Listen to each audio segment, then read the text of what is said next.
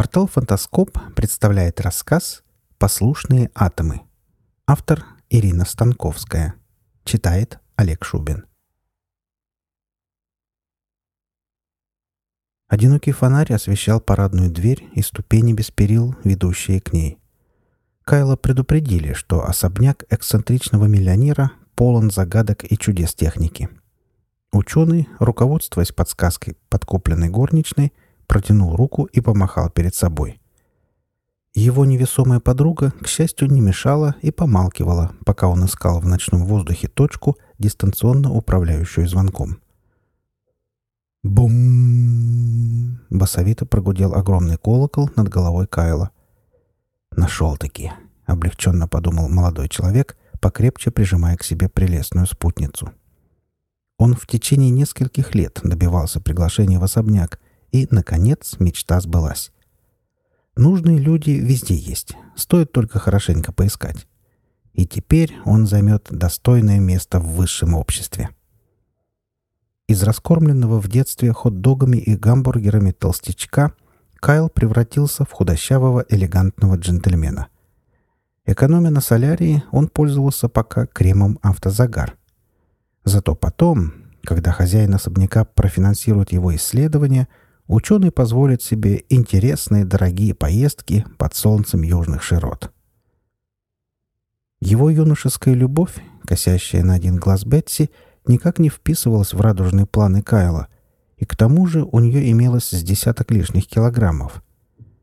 Нет, Бетси второй сорт, пусть топает в Макдоналдс.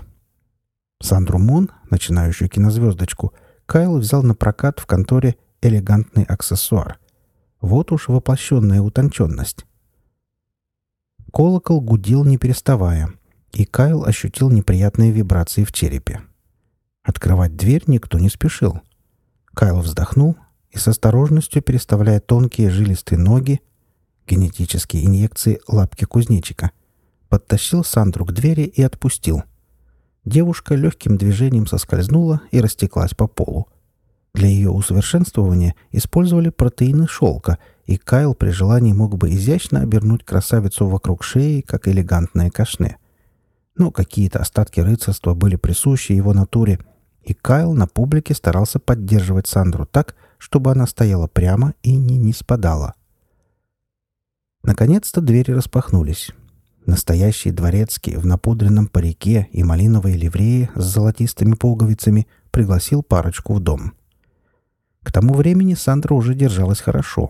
Видимо, вступили в дело гены, позаимствованные у подсолнуха. Кайл поэтому и взял ее только на прокат. Поездка в Южные моря никак не подразумевала прогулки по освещенному солнцем пляжу в компании припадающей то на один, то на другой бок девушки. Ох уж эта увлеченность разными генами. Кайл и сам сделал инъекции добровольно, о чем теперь жалел — но очень уж хотелось похудеть сразу и навсегда. Кузнечиковые ноги имели много достоинства, но иногда коленки начинали движение назад, что в буквальном смысле тормозило карьеру. К удивлению Кайла, в гостиной, куда они проследовали за дворецким, никого не было. Вернее, хозяин особняка был, но считать, что он присутствует, следовало с большой натяжкой. В центре комнаты в воздухе плавало несколько костей — Черепа Кайл не обнаружил, зато имели место тазовые кости, кисть, стопа и несколько ребер. Дворецкий представил гостей костям и удалился. «Слышал я про ваши исследования», — сразу взял быка за рога хозяин. «Мы хотели бы убедиться, что ваши послушные атомы на самом деле послушны». «Мы?» — не удержался молодой человек, подумав, что миллионер окончательно помешался от богатства и заболел манией величия. «Клементина!» — позвали Кости. В роскошном шкафу стиля ампир что-то загремело, дверцы распахнулись, и Кайл увидел хорошо сохранившийся дамский скелет, косточки которого были скреплены обычной проволокой. «Клем старомодно, скончалась до научного взрыва», — пояснил хозяин, — «и не желает левитировать, как я. «Понятно». Ученый нервно хихикнул. «Проволочки. Надо же такое придумать». Кости выжидательно молчали. Тогда Кайл полез в карман фрака, и вытащил оттуда пузырек с ядовито-зеленой жидкостью. Хозяин и его супруга приблизились. Воцарилась зловещая тишина. Наконец, миллионер протянул уцелевшую кисть, взял препарат и почтительно вручил его жене. Скелет неловко откупорил пузырек и окропил жидкостью сначала мужа, а потом себя. Некоторое время ничего не происходило. Затем кости окутало нежно-розовое облако послушных атомов. «Ой!» — только и успел воскликнуть Кайл. Сандра Мон ничего не успела. «Ну вот, дорогая, мы снова в деле!» — захихикал миллионер, разминая перед камином кузнечиковой ноги. «Хорошо, что мое последнее завещание на имя этого выскочки, и доказывать ничего не придется». Клементина не ответила, любуясь собой в высоком венецианском зеркале. Послушные атомы сформировали весьма привлекательное и молодое тело. От Сандры Мон остались лишь большие раскосые глаза и необъятных размеров рот.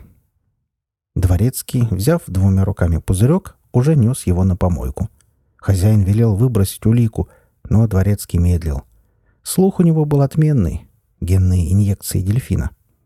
Наконец, обернув миниатюрный сосуд в салфетку, чтобы не пролить остатки жидкости, Дворецкий решился. Он спешно покинул дом и первым рейсом вылетел в Вашингтон. Старший брат, работавший уборщиком в Белом доме, давно обещал родственнику познакомить его с главным человеком страны. Вы слушали рассказ «Послушные атомы». Автор Ирина Станковская. Читал Олег Шубин.